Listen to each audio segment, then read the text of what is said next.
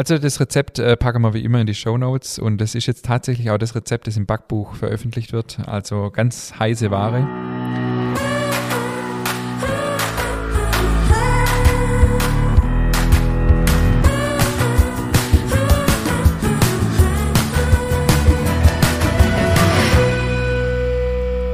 Hallo und herzlich willkommen zu einer neuen Folge unseres Podcasts Nachtschicht. Hallo, lieber David. Hallo, lieber Ingmar. Wir haben wir uns haben kürzlich darüber unterhalten, dass wir einen neuen Einstieg brauchen. Das hast du sehr gut umgesetzt. Ja, das war jetzt total spontan. Ich habe mir nichts überlegt, gell? wie so bei so Rede beim Oscar. Gell? Ich habe mir nichts überlegt. Also wer noch einen, einen guten Tipp hat, wie wir, unsere, äh, wie wir unseren Einstieg besser hinkriegen bei äh, unserer Podcast-Folge, darf sich gerne melden an äh, info.nachtschicht-podcast.de. Ähm, lieber David, wir haben gerade eben festgestellt, dass wir letzte Woche die 25. Folge hattet und uns überhaupt nicht gefeiert haben. Ja, absolut. Was ist da schief glaube. Und mir hatte ein Bierexperte da. Also irgendwas ging da gewaltig schief. Ich würde sagen, äh, herzlichen Glückwunsch an uns. Ja, absolut. Und äh, wir stoßen hier virtuell mit alle unsere Hörer und Hörerinnen an auf unser 25-jähriges Jubiläum, äh, 25-jähriges, 25. Noch Folgenjubiläum. So. Was ich ja total witzig finde und was ja auch total ungeplant war, dass an Vatertag, also ich bin ja eigentlich kein Freund von Vatertag, aber sei mal dahingestellt, äh, die Folge mit dem Bier rauskam, oder? Ich habe das schon so ein bisschen getimed, fand ich. Also ich, also ich habe das nicht getimed. Ich hatte das schon so ein bisschen im Hinterkopf. Ich hatte das im Hinterkopf, ja. Okay. Ja. Was hast du gemacht an, an, am Donnerstag? Ach du, gemütlich, äh, kann schon nichts machen. Also mhm. das war wirklich in, in aller Ruhe. Bist, bist du so ein äh, mit, mit dem Bollerwagen durch die Landezieher? Früher ja, mhm. äh, witzigerweise. Bevor du Vater warst. Ja, genau. Also, und seit ich Vater bin, überhaupt nicht mehr. Ja, so, also, ja. Irgendwann wird jeder gescheit. Ja, aber kam ja auch Corona dazu, weißt von dem her. Ja. Ich habe es kurz immer gesagt, also bevor ich Vater war, habe ich Vatertag richtig gefeiert. Jetzt, wo ich Vatertag bin, ja, genieße es. Das, das Gute ist, man kann ja alles auf Corona schieben. Richtig, richtig. Gemütlichkeit. Ich habe so ein äh, sagt man da, mit, mit Brot, ein Kommilitone, Kommilitone. im Sommelierkurs, oh. also ein mit, mit, mit äh, Sommelier-Anwärter, ja. der äh, sagt, bei allem äh, ist Corona, weißt du, ja, äh, ja, kriegt man da ein bisschen einen Bonus bei der Prüfung, weil ist ja Corona. Ja, alles, man kann alles auf Corona schieben. Das ist fast so ein Running Gag bei uns. Cool. Apropos, wie läuft's? Ähm, ja, läuft, läuft gut. Ähm, die erste Prüfung habe ich ja, glaube ich, schon hier erzählt, ist ja schon vorbei. Ich habe im Juni das nächste Modul und die große äh, Schwierigkeit ist, ich muss bis dahin meine Gliederung abgeben für meine Facharbeit. Also ist tatsächlich nicht nur so, so ähm, eben, eben nebenbei gemacht, sondern es ist tatsächlich eine richtig anspruchsvolle Facharbeit, 40 bis 60 Seiten, wie so eine Bachelorarbeit quasi. Und ähm, hier kann ich jetzt ja auch mal äh, öffentlich sagen, was für ein Thema ich gewählt habe. Und zwar äh, werde ich eine Facharbeit schreiben zu dem Thema Brotherstellung aus gekeimtem Mehl. Genau, und werde untersuche oder versuche zu untersuchen, bin ja kein Wissenschaftler, eigentlich war mein Ansatz zu untersuchen, ob die Bekömmlichkeit erhöht wird, also sprich gewisse Fraßschutzstoffe reduziert werden durch die Keimung. Ähm, das stellt sich allerdings als etwas schwierig raus, weil ähm, ich habe auch schon mit der Uni Hohenheim Kontakt aufgenommen, aber da ich ja kein Wissenschaftler bin und das Ganze auch bis September fertig sein muss, ist das etwas schwierig. Es gibt gewisse Annahmen verschiedener Experten, die ähm, vermuten, dass das sein könnte, dass äh, Brot aus gekeimtem Getreide bekömmlicher ist. Ähm, aber wie gesagt, um das zu untersuchen, äh, wär, also ich habe äh, Kontakt zu verschiedenen Leuten aufgenommen da ist mir auch gesagt worden, das ist eigentlich eine Doktorarbeit, äh, für die man auch Fördermittel beantragen muss, weil das natürlich nicht so jetzt geschwind den Bäcker einfach so machen kann. Ja, aber schon gut, du hast ja Zeit ohne Ende, von dem her kannst du dich da ja voll ja. und ganz dem Thema widmen. Also ich meine, wissen wir ja zu Genüge, dass du Zeit hast. Ich habe Zeit ohne Ende, genau, und werde das Thema jetzt aber äh, ein bisschen umschwenken, also ich werde schon das Thema machen, aber ähm, dann mehr so in die Richtung, wie kann man äh, gutes Brot aus gekeimtem Mehl backe, das trotzdem auch schmeckt, weil es gibt ja schon so Keimbrote, die aber meistens nicht arg lecker sind. Also die Verbindung von Genuss und Gesundheit, ähm, so in die Richtung. Und ähm, ja, mal gucken, was sich da noch so ergibt. Jetzt gekeimtes Mehl. Mhm. Also lässt das Korn keimen und vermalst das dann oder, oder nee? Genau, also ich okay. mache es nicht selber, äh, sondern die OBEC, äh, unser ja. Lieferant aus Schrotzberg, die sind witzigerweise, obwohl es gar nicht äh, abgesprochen war, im Moment da dran äh, oder sind, ja, hinter neue Produkte auf der Markt braucht quasi, weil die auch Backmalz selber herstellen. Äh, und für Malz wird es, also äh, wenn Getreide gemälzt wird, wird es ja zum Keimer gebracht. Das heißt, die tun ihr Ke äh, Getreide keimen lassen und ähm, verwendet es eigentlich für ihr Backmalz und sind dann auf die, die, auf die Idee gekommen, sie könnte das ja auch zum Keimmehl verarbeiten. Also ähm, ohne jetzt zu theoretisch zu werden, im Prinzip das Getreide wird halt zum Keimen gebraucht, dann ja, guckt da so ein Keimling raus, wie, wie so bei so Sprosse oder so. Genau, und dann wird es wieder äh, getrocknet eben und vermahlen. Und dann hat man eben gekeimtes Mehl, das schon quasi zum Keimen gebracht wurde. Hat aber natürlich gewisse Schwierigkeiten, weil es natürlich eine ganz andere Backeigenschaft hat.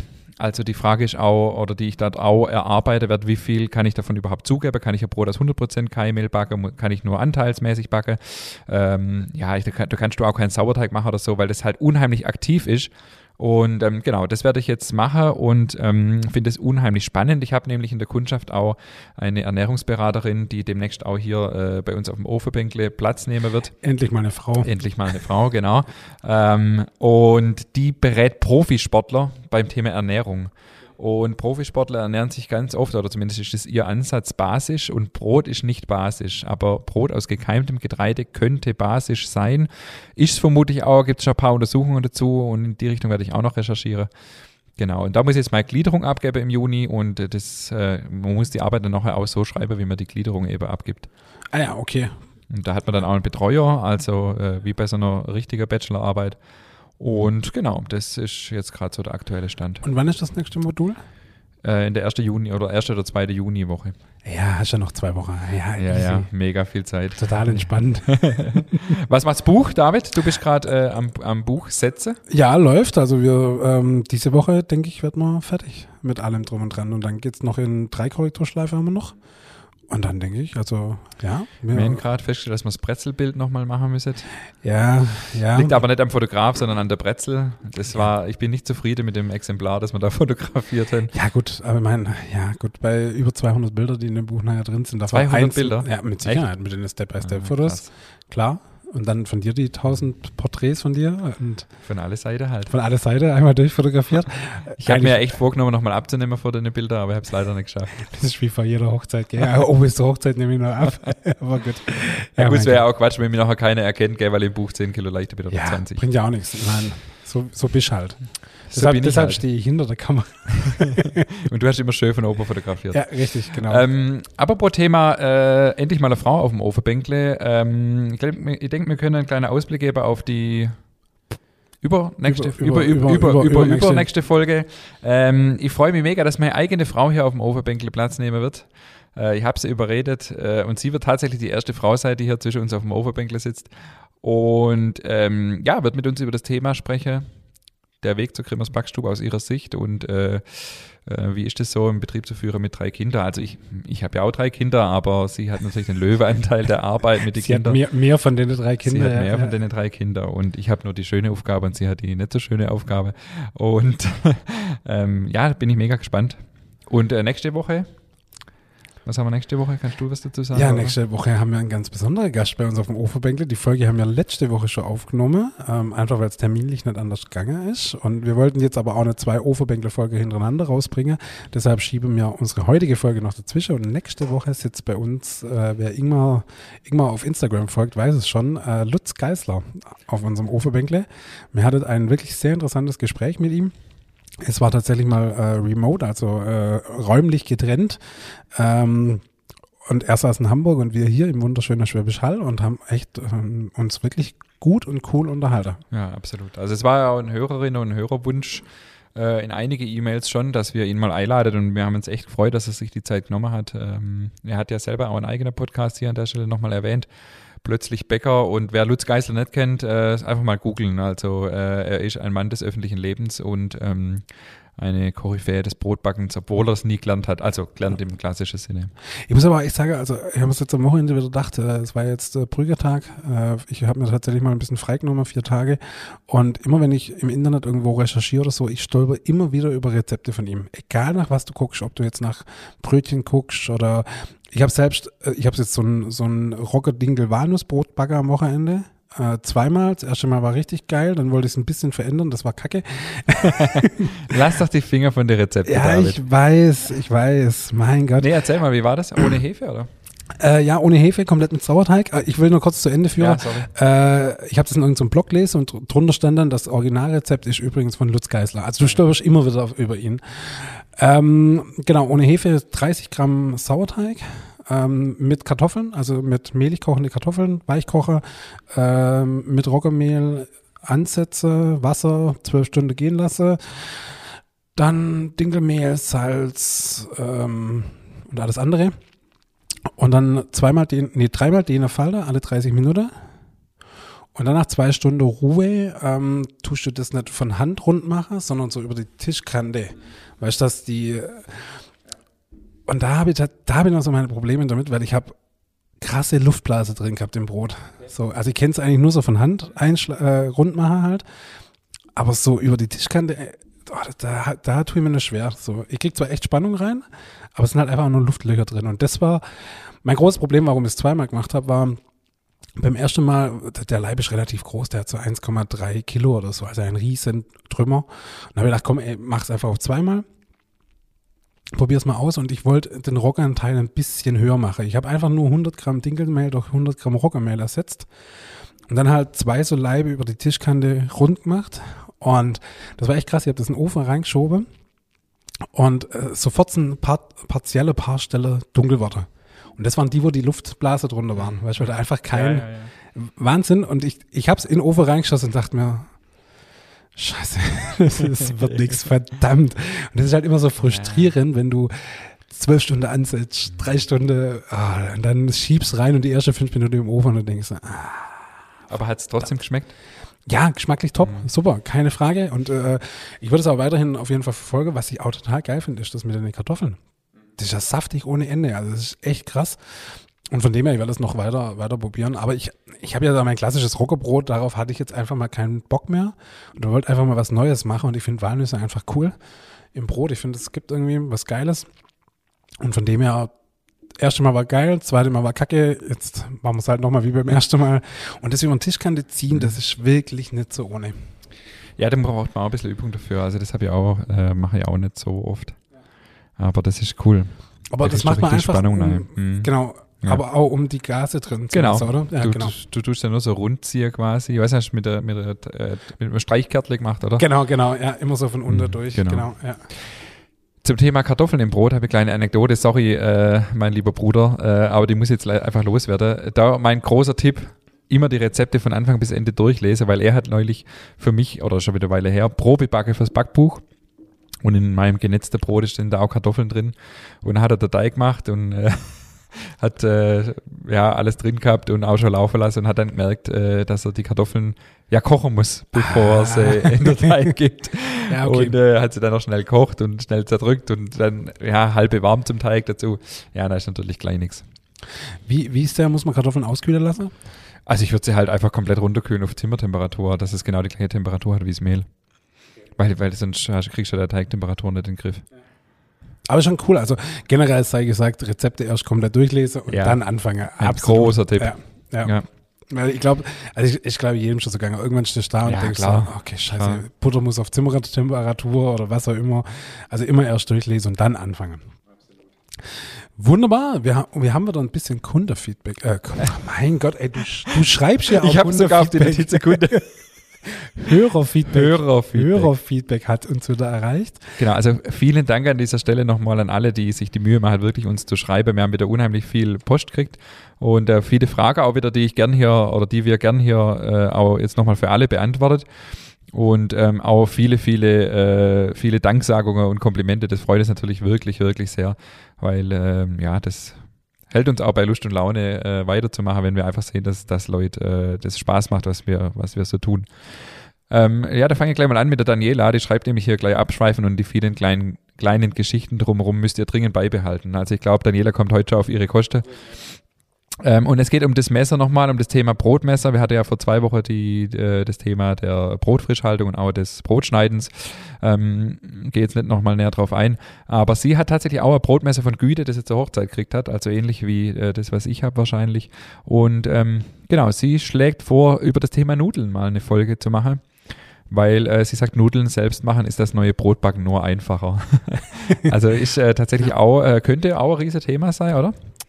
Oh, elegant. Wir müssen das riesige Thema mit ein bisschen mehr forcieren. Ja, letzte, ja. letzte Woche haben wir ein bisschen nachgelassen. Elegant reinbracht. Übrigens haben wir es bei der, äh, bei der letzten Folge gar nicht drin gehabt, bei unserer Bierfolge. Ja, obwohl das ja, also wenn, wenn irgendwas ein riesiges Thema ist, dann ja wohl das. Dann aber auf jeden Fall das Bier, ey, aber sowas von. Ey. Aber elegant, äh, ich ziehe hab ich. Hab ich also, wirklich gut. Also wir machen selber ja auch Nudeln im Betrieb und ähm, ja, das äh, macht schon Spaß.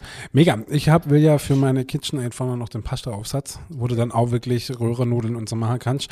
Ähm, ich habe ja eine Nudelmaschine Werbung. daheim. Werbung. für unsere gute alte KitchenAid. Ähm, ich habe ja tatsächlich so eine ganz klassische Nudelmaschine. Ich finde es total geil. Ja, ja, haben wir mega. auch. Ich finde, Mhm. es hat einfach Style ohne Ende. Es ist ein unfassbares Geschäft. Wahnsinnig krass. Aber es macht wahnsinnig viel Spaß. Und jetzt hätte ich halt gerne noch den Pasta-Aufsatz, dass du wirklich Röhrennudeln und so machen kannst. Spaghetti und so. Das finde ich halt schon richtig, richtig cool. Ja, das ist halt mit so einer, mit so einer Walze kannst du ja dann nur gewalzte Nudeln machen, wobei die natürlich top sind. Also. Mega. Aber äh, für uns oder für mich als Profi ist das äh, ganz schön nervig, ehrlich gesagt, so ein kleines Ding. Klar, Aber logisch. Ja. Komm schon nicht weiter mit. Ja. Du, ich glaube, ich habe wirklich für fürs Mittagessen eineinhalb Stunden Nudeln gemacht und es war dann wirklich aber auch nur die Menge, die die zweieinhalb Leute essen. Äh, ja, Aber da, da hat man auch nochmal andere Wertschätzung dann wieder. absolut, absolut. Ja. Und es macht einfach Spaß und sieht stylisch aus. Und du fühlst dich einfach wie so ein Italiener. Hörst italienische Musik. Sagen aber nicht Gitarre spielen. Nee, ein bisschen Eros Ramazzotti und los geht's. Ach, das ist einfach cool. Ja, dann geht's weiter mit der lieben Katharina, die ähm, eine Frage hat und zwar zum Thema Backofentemperatur. Und ähm, sie sagt, sie backt schon länger Brot und bis jetzt in ihrem ganz normalen Backofen, der nur bis 250 Grad geht, wie die meiste Haushaltsöfe. Da ich aber manchmal nicht nur für mich Brot backe, sondern mehrere gleichzeitig, äh, schreibt sie, ist sie jetzt auf einen Elektro-Steinbackofen umgestiegen und merkt einfach, dass sie mit, der, äh, mit dem Ofen nicht mit der gleichen Temperatur backen kann wie im Haushaltsofen. Und ihr ist es dann passiert, dass das Brot zu schnell angebacken wurde und zu schnell schwarz. Ähm, das Thema hatte mir ja schon mal, als du deine neue Küche bezogen hast und sie fragt eben, ob es jetzt eine Regel gibt, wie man die Temperatur einstellt. Das ist natürlich unheimlich schwierig, weil jeder Ofen, ich denke, du wirst es jetzt wieder aus eigener Erfahrung berichten können, hast du dich angefreundet mit deinem Ofen jetzt? Ja, tatsächlich, äh, ich mache tatsächlich mittlerweile so, weil ich bin halt einfach auf dem Stand, äh, ein Kilo Brot muss eine Stunde backen. Punkt. Ähm, ich bin tatsächlich so, ich experimentiere jetzt gar nicht lang rum, sondern ich decke mein Brot einfach äh, für 20 Minuten Mitte drin mal mit Alufolie ab.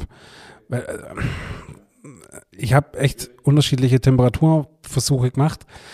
Bei Brötchen muss ich halt ein bisschen drauf achten, aber bei Brot habe ich wirklich mittlerweile so gesagt, hey, ich lasse die Temperatur einfach so, ich decke es einfach 20 Minuten ab. Alles super. Ist wirklich perfekt. Genau, also das wäre auch mein, äh, mein Richtwert. Ein Kilo Brot, eine Stunde. Und da muss man sich einfach ein bisschen rantaschen. Ist tatsächlich nicht zu beantworten, diese Frage, weil es gibt im Prinzip keine Richtwerte. Äh, außer diesen eben, äh, zum Beispiel neben, neben andere Richtwerte auch noch. Aber äh, ich kann jetzt nicht sagen, ihr müsst euer Brot so und so backen bei der und der Temperatur.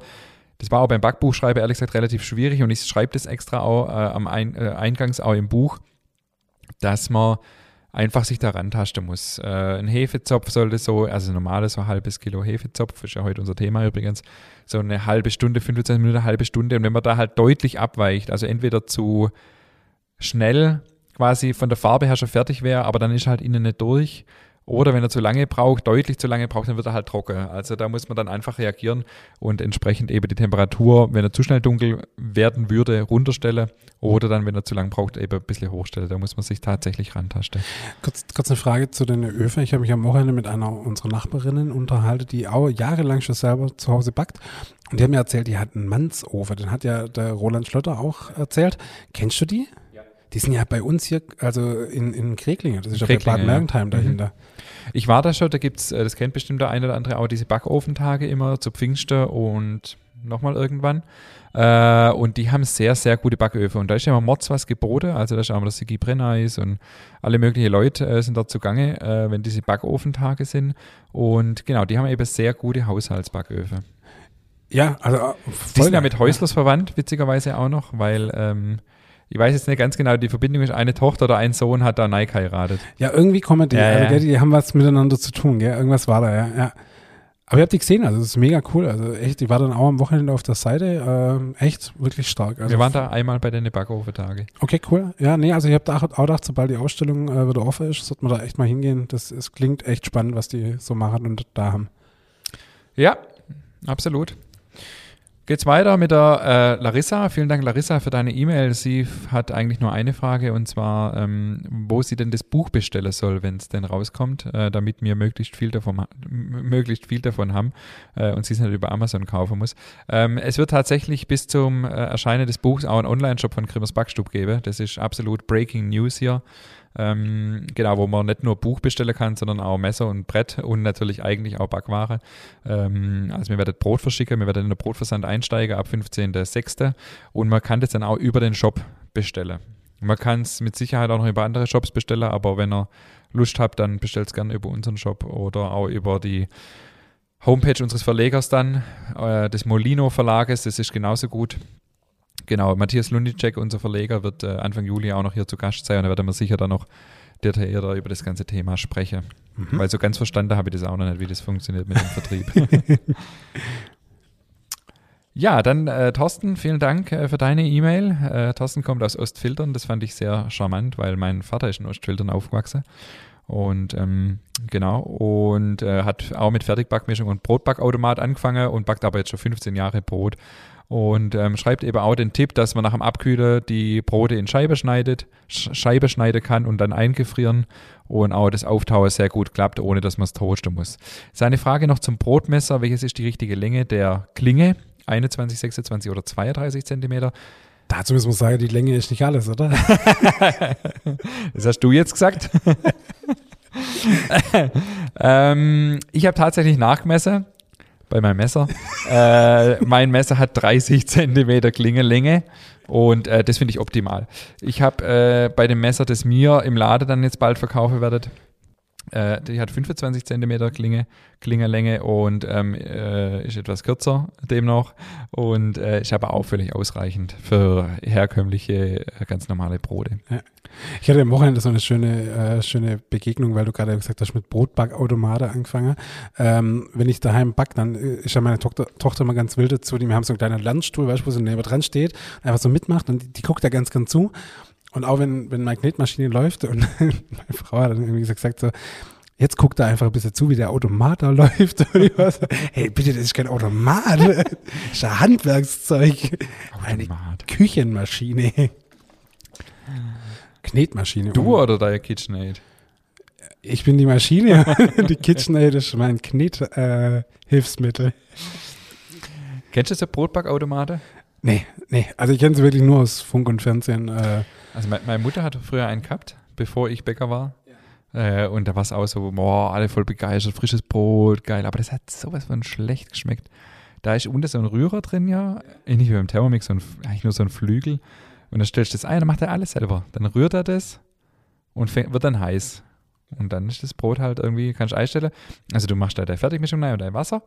Oben zum 8. sagst du morgen früh um 8. will ich mein Brot oder was auch immer soll es fertig sein. Und dann macht er alles von selber. Und geil war dann bei uns äh, dieser blöde Flügel da unter, der quasi sich dann immer so dreht, damit ein Teig entsteht. Der äh, hat bei uns nicht mehr richtig Kobe am Schluss und dann hat, war der immer mit dem Brot. Er holt das Brot dann quasi raus und mir das nicht gemerkt.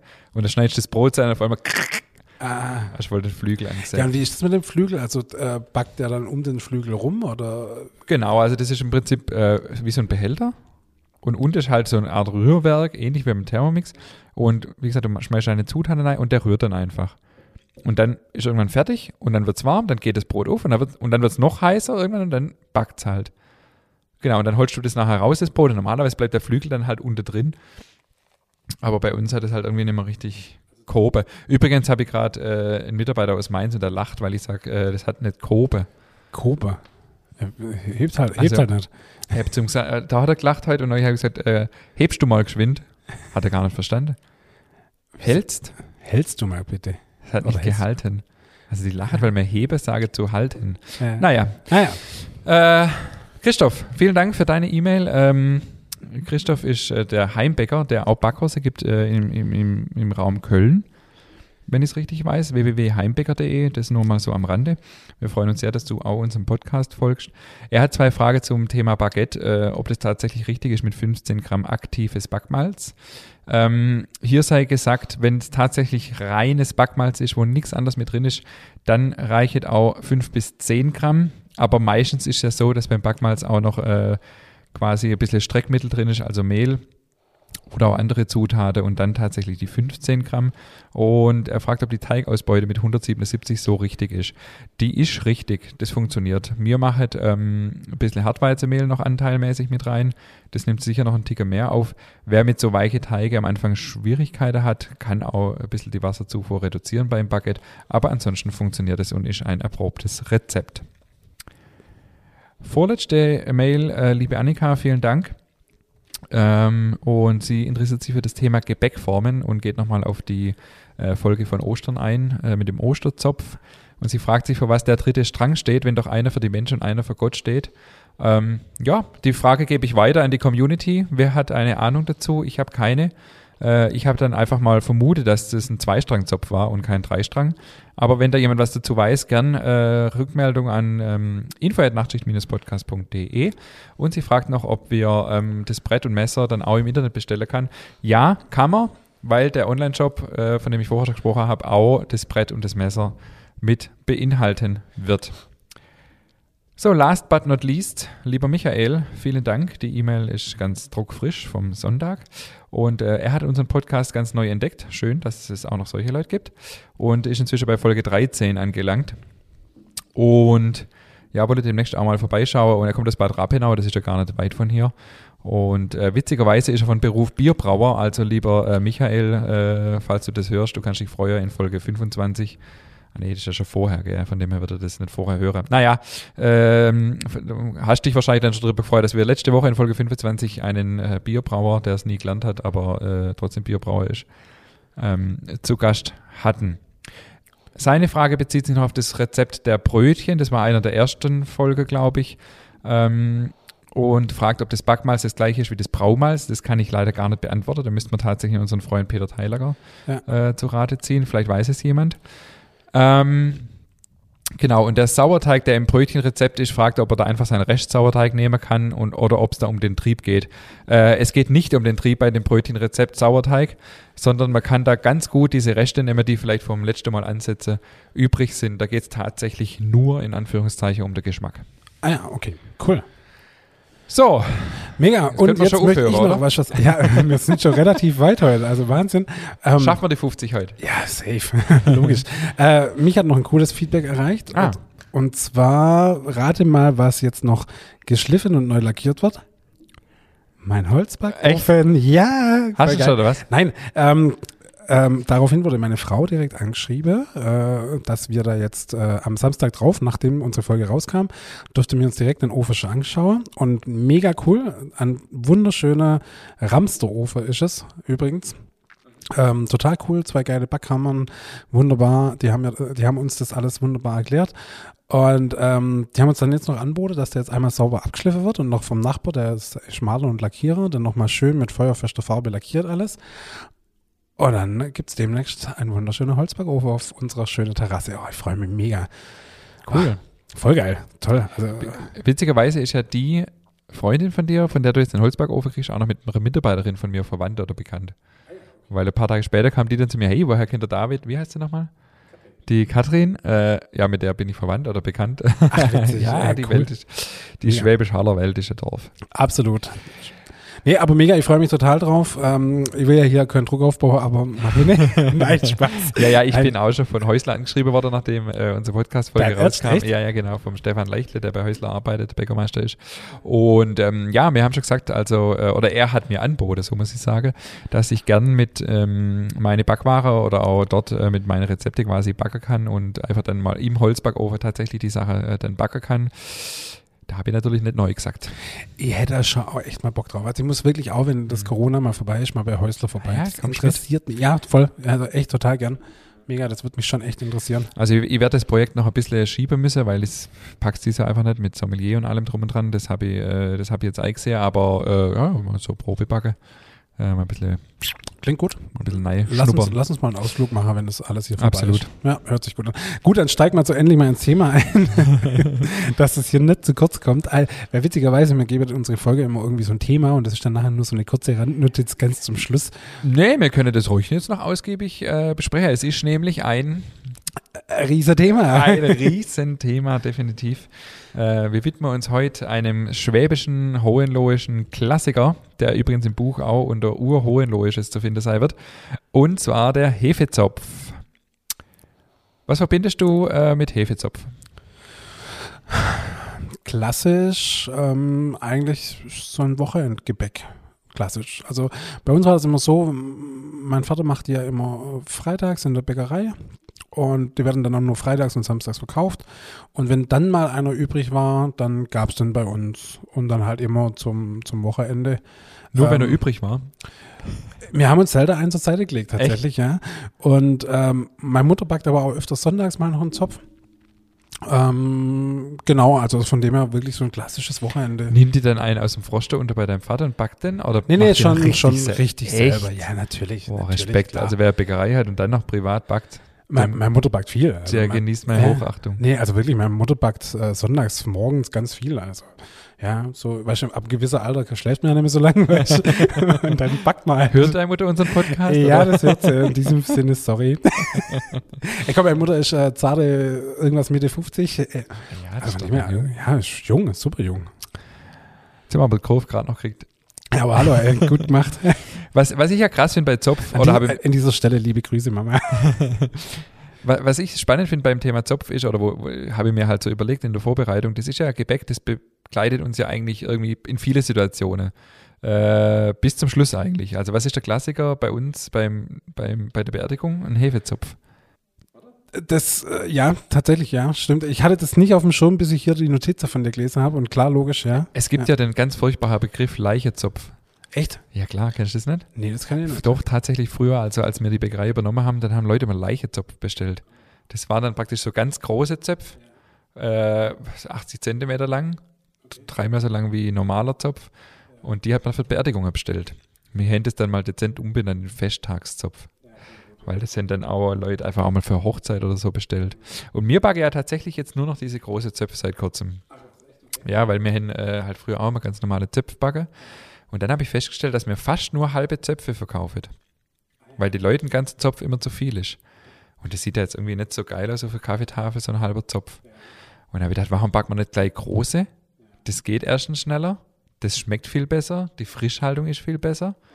Äh, und es sieht viel cooler aus im Laden. Und, und jetzt muss die, die Leute müssen nicht mal einen halben kaufen, die können einfach sich so viel runterschneiden, theoretisch eine Scheibe, wie sie wollen. Und mir wiege das dann im Laden aus und der Kunde kann tatsächlich, weil die Kunde halt ein ganzer Zopf eh zu viel ist, was weiß ich, fünf Zentimeter äh, sich runterschneiden lassen. Voll geil. Ja. Ähm, wann gibt es bei euch immer Zopf? Jeden Tag. Jeden Tag? Ja, tatsächlich. Okay. Also okay. viele machen es ja wirklich nur am Wochenende, aber wir haben echt jeden Tag, klar, am Wochenende brauchen wir mehr. Aber, und der schmeckt einfach anders. Mein Vater hat ja früher mal gesagt, der Kranz schmeckt besser wie der Zopf. Und das war tatsächlich auch so. Warum, weiß ich bis heute nicht so richtig. Vielleicht auch, weil er in der Form backen wird, hat er nicht so viel Kruste, ich weiß es nicht. Und wir backen jetzt auch in so Zwiebackformen eigentlich, also in so flache Formen. Ähm, ja, und das schmeckt, schmeckt wie der Kranz früher. Krass, okay, ja. voll geil. Ähm, die spannende Frage gleich zum Anfang, mit oder ohne Rosine? Mit. Okay. Bei mir, also bei, ich bin mit. Ich bin Fraktion mit, du? Ich dachte immer, es gibt nur mit oder ohne, aber bei mir ist tatsächlich so ein zwiespaltendes Ding. Wenn ich selber back daheim, dann ohne, weil bei mir in der Familie mag das niemand mit mhm. Rosine. Ähm, mir ist es ehrlich gesagt völlig egal. Also Echt? ich finde mit Rosine gut, ich finde ohne Rosine gut, mir ist das völlig juck. Ja, was soll denn das? Ja, sorry, also ich bin da, ich habe da, ich habe wirklich dazu keine Meinung. Echt? Also ja, ich habe da echt keinen. Weil sonst ist am meisten so tatsächlich, entweder man findet es gut oder man findet es blöd. Klar, ich esse natürlich auch ohne, aber wenn ich es mir rausholen könnte. Nee, also bei Rosina habe ich echt überhaupt keine Meinung. Da greife ich zu denen ohne und zu denen mit. Das ist mir mit Rosine dann aber richtig geil in äh, Rum eingelegt. Ja, auf jeden Fall. Ja. Was schätzt du, was mehr verkauft wird? Ich glaube tatsächlich schon mit, oder? Ja, das ist schon eher noch. Tatsächlich, ja. Ja. Obwohl, also bei uns halt jetzt, in unserer Region. Ich denke mal, ist das so ja. was Schwäbisches? Ich glaube schon, ja. Ich glaube, Zopf an sich ist doch was Schwäbisches. Frage oder? geht raus an alle äh, Nicht-Schwaben und Nicht-Hohenloher. Ist Zopf, ja, Zopf an sich ist jetzt erstmal nicht, ist es? Nee, nicht unbedingt. Nee. Wobei schon so, so ein schwäbischer Klassiker. Gibt es bei euch Zöpfe, äh, ihr Norddeutsche und äh, Schweiz, Hessen und was in der Schweiz auch immer? Mit Sicherheit. Und ihr ähm, Kanada und Singapur. Und überall. Und, und, und kennt ihr das dann mit Rosine? Das würde mich jetzt echt mal interessieren, weil das weiß ich jetzt gar nicht so genau. Das ist schon so was Schwäbisches. Wie, sagt, wie heißt die Rosine übrigens auf Schwäbisch? Zibebe. Richtig. Ich hatte auch so, so ist das Leben voller Zibebe. Zibebe. ist Ja, naja, lass mal, das ist ein anderes Thema. Ja, ähm, wie verbindest du einen Zopf? Würde mich interessieren. was, was verbinde ich mit dem Zopf? Das ist eine gute Frage. Wir haben tatsächlich früher öfters Hefekranz gekauft. Also wir waren ja viele, wir waren eine große Familie. Und meine Eltern haben dann beim Bäcker Neumann in Galdorf, Grüße an dieser Stelle gibt es leider nicht mehr, äh, immer so einen ganzen Hefekranz gekauft. Und das war schon, der war richtig gut. Der war so richtig locker mm, und, und saftig. Das war, also das war echt ein Festesser, richtig viel Hagelzucker und Stiftle Mandel oben drauf. Das sind so meine Erinnerungen. Und was ich, an was ich mich auch erinnere, ähm, an unsere Hochzeit, weil Tanja und ich mussten, äh, nachdem wir aus der Kirche rausgekommen sind ähm, in Herreberg, ähm, einen Zopf, also dann haben unsere Kolle Kollegen äh, vom Bäcker Bayer äh, einen Tisch aufgebaut und wir mu- mussten beide einen Zopf flechten. Äh, und wer schneller ist, quasi äh, hat gewonnen oder so war das dann. Ich wusste das tatsächlich nicht mehr. Ich war bei deiner Hochzeit dabei, aber jetzt, wo du das sagst, ja, aber ich, ich hatte das nicht mehr auf dem Schirm, aber da, als ich es vorher gelesen habe, dachte ich mir so, ah, da war was, ja, stimmt, aber jetzt, ja, stimmt, ja. und jetzt ja. raut mal, wer gewonnen hat. Ich meine Tanja, oder? nee, Tanja, oder? Ja. Ja, ja. Aber ich war, es war echt, ja, da ist mir meine große Kosch äh, zum Verhängnis geworden, weil ich war meilenweit im Vorsprung und habe dann gesagt, ähm, ja, das sind die aus der Großbäckerei, weißt du, so ein bisschen abwertend, äh, weil Tanja ja in der Bäckerei geschafft hat, mir damals eine größere Bäckerei geschafft hat. Und äh, die Zeit, die ich da verplappert habe, hat sie dann genutzt und hat mich voll überholt. Ja, ja, das war, war, war nicht schön. Ja, gut, passiert, ja, ja. Ja, wie, wie isst du deinen Zopf, David? Marmelade, ich liebe Marmelade auf dem Zopf. Also am besten Erd Erdbeer, Himbeer, irgendwas Rotes in die Richtung. Also Ich ich bin, ich bin auch ein roter Marmeladeesser. voll, also Aprikosen und so. Nee. äh, ja, genau. Nee. Ja, Mhm. oder auch Pflaume oder so. Nee. Doch, Zwetschge ist auch geil. Ja, Zwetschge ist auch rot. Ey, kau, ich bring dir nächstes Mal mit ein Glas Zwetschge-Gesells von mir oder Zwetschge-Zimt Amaretto. Ja, das ist mir jetzt schon wieder zu exotisch. Bei, bei, ey, beim Marmelade kein Zu exotisch, Zwetschge und Zimt. Amaretto, finde ich. Äh, komm, brauchst du kein Mensch. Amaretto ist ziemlich das einzige alkoholische Getränk, das ich lecker finde. Ja, okay, bring's mit. Ich bring's dir mit. Ja, Mein Ja. Bruder, der nicht äh, für seinen Enthusiasmus bekannt ist, hat äh, ein Glas probiert und hat, glaube 15 Gläser gekauft. Oder so. Echt? Ja. Okay, dann, dann muss ich ein- wirklich eins mitbringen. Dann, dann bin ich doch heiß drauf. Aber ich finde wirklich äh, klassische Erdbeermarmelade, eine selbstgemachte Erdbeermarmelade von meiner lieben Mutter, die hier noch vergrüßt wird. Ey, ist ein Traum, da kann ich mich reinlegen und da kann ich auch wirklich, das ist wirklich so ein Essen, wo ich anfange und nicht mehr aufhören kann. So ein Hefezopf, frisch runtergeschnitten. Oh, traumhaft. Und ich habe ich, ich hab noch Hefe im Kühlschrank. Ich glaube, ich mache heute Abend noch einen Hefezopf. Ja. Also ich kann wahrscheinlich nicht anders, ja. Ihr habt noch Zöpfe im Kühlschrank. ja, wie, wie muss er für dich sein? Wie ist für dich der perfekte Hefezopf? Du, er muss schön weich sein. Ähm, ich mag es, wenn er Ding, wenn er äh, natürlich Hagelzucker und gestiftelte Mandeln. Wenn hat oder Kobelt? ich finde gestiftelte geiler. Ich finde, das braucht so ein bisschen den, den, den Mandelcrunch, so ein bisschen, finde ich geil. Ja, ich finde das Mundgefühl abartig lecker. Du und sonst, ähm, eigentlich, oh, klar, optisch, wenn er optisch noch gut aussieht, aber dann äh, lecker muss es sein und frisch am besten. Also ich finde so die Ja. erste, am ersten Tag schmeckt er halt am besten. Ja. Ganz klar. Absolut. Also was ich, was ich absolutes Qualitätskriterium äh, finde beim Hefezopf ist, dass er faserig ist. Weißt du, was ich meine? Manche Hefezöpfe, die kannst du so abbrechen und die sind dann so, die brechen so ab wie so ein Marmorkuchen. Buah. Also wenn du das so schön die Fasern rausziehst, kannst du das mega. Also das finde ich genial. Klar, locker, saftig, aromatisch. Was ich auch ganz schlimm finde, ist, wenn er nach Zitrone schmeckt. Also es gibt es ja manchmal, dass so, äh, man macht ja ein bisschen Zitrone rein, Vanille von mir aus auch noch, äh, aber dann so künstliches Zitronenaroma und so überdosiert finde ich furchtbar. Ja, nee, brauche ich auch nicht. Geht gar nicht. Nee, nach Butter, nicht. nach, schön nach Butter schmeckend. Äh, Klar, logisch, Butter Ah, ist mega. absolut, Mhm. absolutes ähm, Must-Have. äh, Machst du kein Nutella drauf? Äh, doch, Oder Haselnusscreme? doch, aber das ist bei mir tatsächlich immer der Abschluss.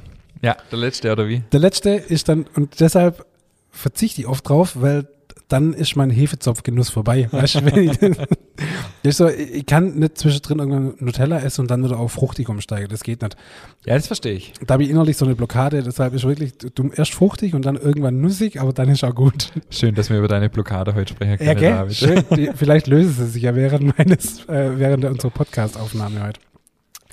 Ja, aber Ingmar, jetzt haben wir viel über den perfekten Hefezopf geredet. Sag Mhm. du doch mal, wie backt man denn einen wunderschönen Hefezopf? Also das Rezept äh, packen wir wie immer in die Show Notes und das ist jetzt tatsächlich auch das Rezept, das im Backbuch veröffentlicht wird. Also ganz heiße Ware. Ähm, wir machen einen Vorteig. Ungefähr, also ich nehme ein Drittel vom Mehl im Vorteig, lasse den eine Stunde oder 30 Minuten bis eine Stunde stehen. Hefe, Milch dazu, ganz normal, Vorteig, Verrührer, kurz schnell knete, lasse den 30 Minuten bis 16 Minuten stehen. Dann kommen die ganze Zutaten dazu. Ich mache es immer so, dass ich, wenn der Vorteig fertig ist, sofort die Zutaten drauf äh, wiege. Dann verhautet er nicht. Weil sonst ist ja immer das Problem, musst den Teig irgendwie abdecken. Das ist ein kleiner Tipp. Wenn du das Mehl und die Eier und den Zucker und so weiter gleich oben drauf legst, dann, ähm, äh, dann verhautet der Vorteig quasi Das nicht. ist ein guter Tipp, ja. Ja. Gell? ja. Und genau, was ich mache, ist, ähm, dass ich alles dazugebe, nachdem der Vorteig fertig ist, außer die Butter. Die Butter gebe ich tatsächlich, äh, nachdem ich die äh, Zutaten dann nach der Vorteigruhe eben äh, unterknete, neun Minuten langsam, drei Minuten schnell circa, ähm, äh, dann erst dazu. Also das heißt 100 Gramm Butter, jetzt in dem Fall, wie gesagt, die Mengeangabe könnt ihr euch unter dem Rezept dann rausholen. Äh, dazugebe, nochmal kurz langsam knete, eine Minute und dann nochmal zwei, drei, zwei bis drei Minuten schnell die Butter unterknete. Und ähm, genau. Hat einfach den Hintergrund, dass wenn man eine gewisse, einen gewissen Prozentsatz äh, bei der Fettmenge übersteigt, und wir sind hier bei 20% Butter, dann äh, kann sich das Klebegerüst ganz schlecht ausbilden, wenn ich das Fett von vornherein mit drin habe, weil dann äh, schmiert es so zwischen die Kleberstrukturen. Und äh, zum Thema Rosine, also zum Thema Butter vielleicht noch, also im, im, im Sommer bietet es sich tatsächlich an, den relativ kühl aus dem Kühlschrank zu nehmen und in Stücke zu schneiden. Der schafft sich dann relativ schnell rein. Das muss man auch ein bisschen, ja, da muss man sich auch ein bisschen rantasten, da muss man ein bisschen Erfahrung sammeln. Im Winter sollte er natürlich nicht aus dem Kühlschrank kommen, da kann er dann gern bei Raumtemperatur einfach schon liegen. Sonst habe ich da Schwierigkeiten, den drunter zu kneten. Äh, zum Thema Rosine, wenn man das will, äh, empfehle ich immer, die vorher in Rum und oder Wasser einzulegen. Also am besten tatsächlich in Rum zu 20 Prozent. Also das heißt, wenn ich 100 Gramm Rosine dazugeben will, dann äh, 20 ähm, Gramm Rum oder mir mache halt 10 Gramm Rum, 10 Gramm Wasser. Und ja, Die lässt wie lang dann einziehen? also ich mache es immer einen Tag vorher, mindestens einen Tag. Ja, ja, okay. Genau. Und die halt erst dann zum Schluss tatsächlich dazugeben, nur noch in der langsam, im langsamen Gang, weil sonst zerschlägt es die so. Vor allem, wenn die weich sind, also wenn die eingeweicht wurde in Wasser äh, oder rum, dann, äh, dann verschmiert es die im Teig. Also dann wird der Teig braun und das ist natürlich nicht äh, der Sinn der Sache. Ja, genauso habe ich es am Wochenende mit meinen Walnüsse auch gemacht. Ganz zum Schluss dann noch eine halbe Minute unterknetet. Gut, bei dem Teig war ja so, dass durchs Dehnen und Falte wird er ja eher nochmal gemischt. Aber ähm, klar, macht Sinn mit der Rosine, dass man die erst zum Schluss. Absolut. Ja, und dann lasse ich den Teig eben äh, mal 30 Minuten Ruhe, nachdem er fertig ist. Er sollte so 25 Grad ungefähr haben. Ähm, und äh, bei dem Rezept, das ich jetzt unter reinstelle, äh, das gibt zwei Hefezöpfe, äh, a, äh, 500 Gramm Teiggewicht ungefähr. Also man kann auch einen großen machen natürlich daraus. Ähm, wiegt da eben meine Teigstücke zu je 170 Gramm ab und ähm, ja, form die leicht rund, die Teigstücke eben, lass die nochmal kurz entspannen. Ähm, tück die, tück, drück die Teigstücke äh, richtig flach und form sie so straff zu Stränge, also so aufwickeln zu Stränge. Und ähm, genau, eventuell nochmal kurz Ruhe lassen, wenn er arg äh, ja, unter Spannung steht. Und dann eben ausrollen zu Stränge und die Zöpfe flechte. Zöpfe flechte, denke ich, äh, ist klar, Dreistrangzopf, immer das Äußere in die Mitte. Und genau, und dann ähm, würde ich ihn sofort nach dem Flechter mit Eistreiche abstreichen. Also sprich ein Ei und eine Prise Salz mache ich immer als Eistreiche. Äh, und dann decke ich ihn ab, lasse ihn aufgehen. Ähm, oder ich stelle ihn über Nacht in den Kühlschrank, das geht auch. Ist natürlich für das Aroma nochmal deutlich besser. Und ähm, genau, und dann nehme ich die Folie aber auch rechtzeitig weg, dass äh, wenn der Hefezopf sehr stark oder ja dann relativ gut aufgegangen ist, dann ist natürlich die Gefahr, dass die Folie an der, an der klebenden Eistreiche dann hängen bleibt. Also gucke, dass man die relativ ohne äh, größere Unfälle wegkriegt, die Folie. Und dann ist ganz wichtig, äh, die Oberfläche abtrocknen lassen und nochmal abstreichen. Weil dann kriegst du einen perfekter Glanz hin. Wenn du es gleich nochmal abstreichst, verschmierst du die Eistreiche nur. Wenn du die obere, quasi die erste Schicht Eistreiche kurz abtrocknen lässt, dann nochmal abstreichen, gibt ein perfekter Glanz, ist ein Profi-Tipp für den Glanz. Ähm, Und genau, ist ein bisschen das Geheimnis, warum manche Zöpfe glänzen und manche nicht. Ah ja, okay, cool, geil. Ist auch ein mega Rezept für, für Sonntag früh frisch, äh, frisch aus dem Ofen Hefezopf. Absolut. Mega. Über Nacht im Kühlschrank. Über Nacht gare im Kühlschrank, da muss man halt morgens gucken, ist er, kommt natürlich auf die Kühlschranktemperatur an, ist er stark aufgegangen oder nicht. Sonst muss ich ihn zur Not halt noch mal ein bisschen draußen liegen lassen. Genau. Und auch noch ein Tipp beim äh, Flechten, habe ich jetzt vorher vergessen, ähm, ganz leicht die Stränge mit Roggenmehl äh, abstauben, also wirklich, jetzt nicht mit einem Sieb oder so, sondern ganz leicht so drüber stauben, weil das Roggenmehl trennt die Stränge voneinander und das bewirkt, dass die nicht so zusammenkleben. Es gibt einen wunderschönen, viel schönerer Ausbund. Ach cool, okay, ja, schön. Ausbund ist äh, das quasi in der Mitte, was dann so aufreißt. Weil ich finde ja, so ein Hefezopf, wenn der so, wenn der innen gar nicht aufgerissen ist, so da, wo die drei Stränge zusammenlaufen, das sieht Ja. irgendwie nicht so, Ja, okay. Mhm. nicht so geil aus. Ja. Cool, mega. Ja, das ist so der Hefezopf. Backt man auch noch oder? Backen, nö. Nö, kann man dann so direkt. Mein Vater hat ja der Teig immer am liebsten roh gegessen. Nee, natürlich backt man auch noch, ja. Also beim Hefeteig ist nicht unbedingt, aber beim Mürbteig, wenn man da einen Kuchen backen hat, dann musste man immer für jeden Restle äh, aufbewahren. War bei uns früher als Kind auch immer der Echt? Ess- Essteig, ja. Essteig, Das, das war der. Essteig, ja, genau, weil den konnte man einfach so essen, ja. Das war, war lecker. Okay, also wie backt man jetzt noch einen Hefezopf? Weißt du, bei was mir das gemacht haben? Bei was? Bei, wenn meine Mutter Maultasche gemacht hat. Ah, ja, gut. Ja. Nudelteig, so die Abschnitte von Ja. der Maultasche. Ja. Da sind wir immer äh, geguckt und haben gewartet, was, ab, was abgeworfen wird von der Maultasche. Und irgendwann hat meine Mutter aufgehört, die Ränder abzuschneiden. Sie hat gesagt, das ist eigentlich unnötig, die Ränder abzuschneiden. Das war voll bitter. ja, das ist echt bitter, ja. ja, ja. Das essen unsere Kinder heute übrigens auch noch gerne Nudelteig, wenn deine Nudel macht. Es gibt bei uns zwei Dinge in der Bäckerei, die, die jeder immer früher gern gegessen hat. Das war zum einen der Essteig, also Was ist Mürbteig, oder? Mürbteig, Ja. genau. Und äh, natürlich äh, Nussfüllung. Nussfüllung war auch immer so direkt. Äh, Ach, was, Nussfüllung? ah, Super, echt. Oh Gott, was ich früher Nussfüllung gegessen habe, also Wahnsinn, ich liebe es. Das habe ich, glaube ich, noch nie. Äh, also Oh, einfach so doch, kann man super so essen. So, mm. Daher kommt meine Figur. bei der Nussfüllung. Ja. Ähm, genau, was ich, klar, wir backen natürlich noch 180 Grad, äh, ungefähr 30 Minuten oder 25 so um, den- um den Dreh. Und äh, klar, natürlich auch noch Hagelzuckermantel, haben wir ja vorher schon gesagt. Nach dem zweiten Mal Eistreiche ähm, nach Belieben. Also gibt es tatsächlich alle Wünsche und Sorten. Gestiftelte Mandeln, kobelte, nur Hagelzucker, gar kein Hagelzucker, gar nichts. Streusel habe ich auch schon gesehen. Ich bin ein Fan, wie gesagt, von Hagelzucker und gestiftelte Mandeln. Cool. Ich will noch, ähm, was gibt's denn für Variante? Man kann ja aus dem wunderschönen Rezept noch alles Mögliche machen. Zum Beispiel einen Nusszopf. Ja, Oder? Nusszopf, äh, wenn du nicht alle Nussfüllung gegessen hast und du noch Nussfüllung daheim hast, klar kannst du einen Nusszopf machen. Ähm, da gibt es auch verschiedene Aufarbeitungsmöglichkeiten. Also ich mache es dann immer so, ich nehme den Teig als Ganzes, teile den nicht in drei Stränge, ähm, äh, roll den aus, sodass ich so ovales Teigstück habe und streiche da einfach Nussfüllung rein, wickel es auf wie zu so einer Schnecke. Und dann kann man quasi diese Schnecke äh, vertikal vor sich hinlegen und in der Mitte mit einem großen scharfen Messer halbiere, weil die Schnittfläche sieht halt echt schön aus. Und diese zwei Stränge, die ja dann entstanden sind, mit der Schnittfläche nach oben so verdrehe einfach.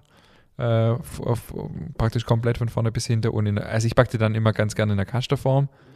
Genau, das ist dann zum Beispiel ein Nusszopf.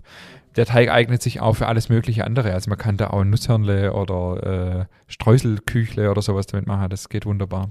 Super. Äh, Ist mir gerade immer nur so eingefallen, weil aus dem Teig kann man ja wirklich wahnsinnig viele Absolut, also machen. im Backbuch, äh, um hier jetzt nochmal ein bisschen Werbung zu machen, ähm, habe ich dieses Rezept äh, auch drin, äh, mit der KitchenAid geknetet. Äh, und aus dem Rezept machen wir da auch ganz viele verschiedene Varianten, also Zwetschgebuchteln, Schokobuchteln, äh, Streuseltaler mit, mit Vanille Vanillecreme gefüllt. Also da gibt es äh, allerhand äh, Okay. Variationsmöglichkeiten. Super. Ich, ich mir jetzt nicht voll labrig drauf. Ja, das liegt auch dran, äh, ja, dass man, äh, ja, irgendwie. irgendwie sind wir Äh, heute labrig und, äh, und äh, funny drauf. Wir hattet ein bisschen äh, Aufwärmzeit, weil man für eine andere Folge noch was noch äh, sprechen musstet und irgendwie, das war gut. Es war so ein bisschen so der Aufwärm. Wir brauchen, wir brauchen vielleicht so, gibt es nicht bei Fernsehshows so, so, so ein Aufwärmprogramm? Mit Sicherheit. Das braucht man in Zukunft. Ja, genau. Da sind wir irgendwie ein bisschen lockerer. Müssen uns in Zukunft eine halbe Stunde vorher treffen, ja. Weil irgendwie, also ich merke, ich bin halt voll labrig drauf und äh, können noch weitermachen, ja, gell? Ja, voll, voll, absolut. Also echt Wahnsinn. Nur langsam wird der Zettel zu Ende. Aber ich habe jetzt hier noch draufstehen, Ja.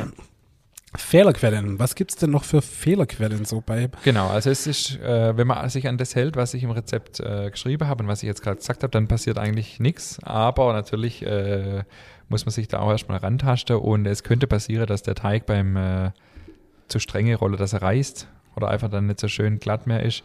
Da ist es wichtiger, dass man die Teigruhe einfach einhält. Ähm, wenn der Ausbund, das was ich vorher gesagt habe, nicht schön ist, dann liegt es daran, dass dieser verklebt ist. Das kann mehrere Ursachen haben. Entweder er war zu reif, dass einfach kein Druck mehr da ist, also zu stark aufgegangen, oder er ist verklebt durch zu viel Eistreiche, also wirklich den Pinsel sauber am Schüsselrand abstreiche und äh, vorsichtig äh, abstreiche und nicht irgendwie so ein, so ein, so ein Eiersee da auf dem äh, Zopf verursache. Er kann trocken werden. Das ist das, was wir vorher gesagt haben, wenn der Ofen einfach zu kalt ist. Also länger wie 30 Minuten soll er tatsächlich nicht backen. Ähm, zu dunkel, klar, dann war der Ofen zu heiß und ähm, ähm oft sehe ich auch Zöpfe, die etwas weich sind. Das kann auch mehrere Ursachen, äh, nicht weich, flach. Flach. Flach. Äh, da war entweder der Teig zu weich, das kann natürlich auch sein, äh, jedes Mehl ist wieder anders, oder auch nicht richtig ausgeknetet, dass das Klebegerüst eben nicht äh, richtig stabil war, oder auch zu reif. Also das kann tatsächlich auch sein. Okay. Also auf diese Dinge einfach ein bisschen achte und dann, äh, also ich sage euch eins, ein guter Hefezopf, also wer, wer, äh, wer, man weiß irgendwie so, oder bei uns war es so, man hat gewusst, die und die Tante oder, oder Bekannte, die kann einen guten Hefezopf. War das ja, bei euch auch so? Ja, ja, klar. Also klar, du ja. warst schon der Bäckerei, warst vielleicht ein bisschen anders, oder? Ja. Nee, aber trotzdem. Also, es, ja, also es gab so ja. Hefezopf-Spezialisten. Ja, ja, voll. Klar. Wenn die kommen, ist immer ein Hefezopf mitbringen. Ja, ja. Also mit dem Rezept habt ihr gute Chance, äh, Hefezopf-Spezialist zu werden. Ein, äh, ein abschließender Satz noch. Was viele verkehrt machen beim Hefezopf oder überhaupt bei süße Sachen, dass sie kein Salz rein Und das ist für mich sträflich. In der Topf? Ja. Natürlich gehört Salz rein. Ja, okay. Das okay. nur noch mal geschwind. Äh, es gehört grundsätzlich in jedes süße Teig aus Salz rein. Ähm, und das, ja, das wollte ich einfach nur noch mal gesagt haben, weil das ist äh, manchmal sehr gehört. bitter, wenn man das. Was, was hast du noch nie gehört? Dass, dass jemand kein Salz rein ah, doch, viele tun bei süße Teige kein Salz rein. Oh mein Gott, okay. Krass, nee, also das habe ich jetzt echt noch nie gehört. Doch, und das schmeckt mir aus sofort. Also das, äh, ich war neulich auch mal eingeladen, das auch heißt, wow, die packt so einen guten Hefezopf. Und äh, der sah auch super aus und ich habe Neibisse und das ist für mich fast nicht genießbar.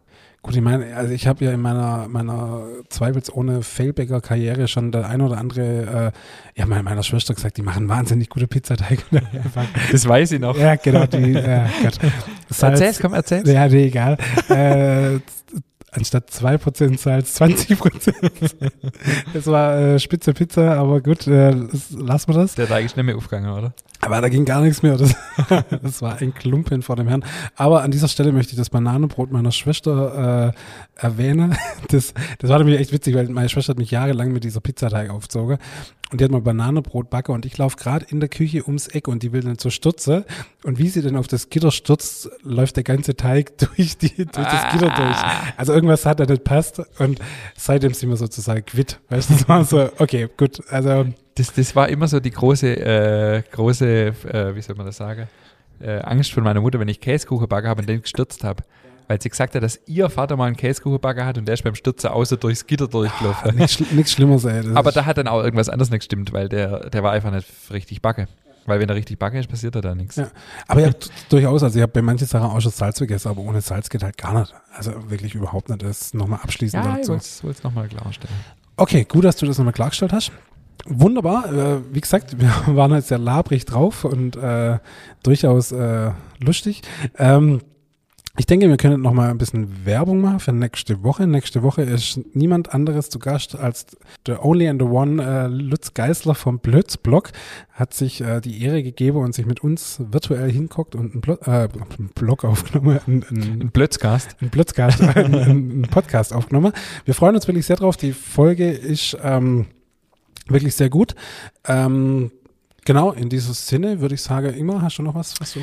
Ja, ich habe irgendwie noch keine Lust aufzuhören. Ich, ich könnte auch noch weitermachen. Ey, haben wir nicht noch irgendwas, was wir noch erzählen können? Nein, ich denke, Ich glaube. Äh, wenn es am schönsten ist, hören wir auf. Ja, wenn es am schönsten ist, so aufhören. Ich sag nochmal äh, vielen Dank für alle Feedbacks, die uns äh, wirklich in zahlreicher Menge immer noch erreichen. Wenn ihr Frage habt, meldet euch einfach gern. Äh, uns macht es wahnsinnig viel Spaß mit dem Podcast und wir freuen uns mega, wenn es euch auch ein bisschen Spaß macht. Und ähm, ja, ich glaube, das war jetzt ein gutes Schlusswort, oder? Auf jeden Fall in diesem Sinne würde ich sagen, bis nächste Woche. Bis nächste Woche.